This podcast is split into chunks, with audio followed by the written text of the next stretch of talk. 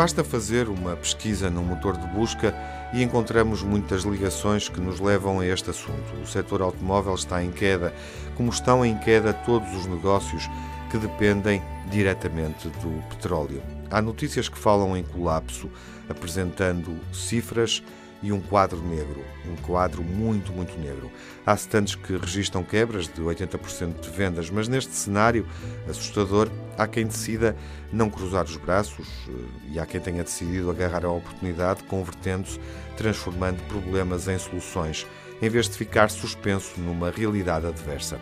Muitas marcas não querem ver o que se passa para lá do quintal, mas outras são um exemplo de mobilização com a comunidade onde estão inseridas. Foi assim com a Fiat na China. Em vez de simplesmente fechar as unidades Fabris, a marca italiana decidiu redirecionar algumas linhas de produção e passar a fabricar máscaras e ventiladores, dois dos bens mais preciosos e procurados durante o período da pandemia. Notícias como esta circulam à velocidade da luz. Não se sabe quem começou primeiro, mas calcula-se que umas marcas tenham influenciado as outras.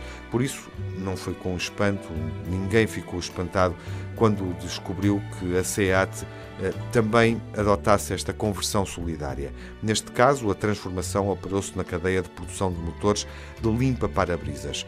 Com a produção de automóveis em queda e em vez de fazer guinadas de amargura, a marca espanhola considerou ser mais interessante adaptar os procedimentos técnicos para substituir o fabrico dos para-brisas pelo de ventiladores. A norte-americana Ford não lhe ficou atrás e fez o mesmo. Impossível apurar onde começa a concorrência em matéria de responsabilidade social e acaba a solidariedade pura e dura.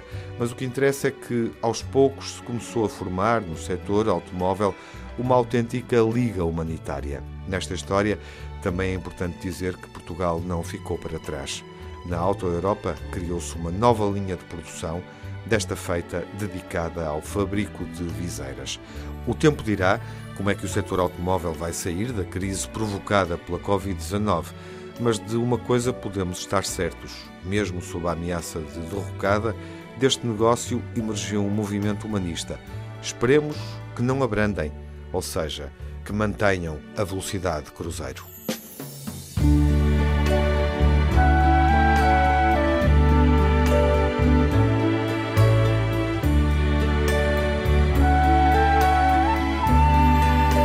a wonderful world.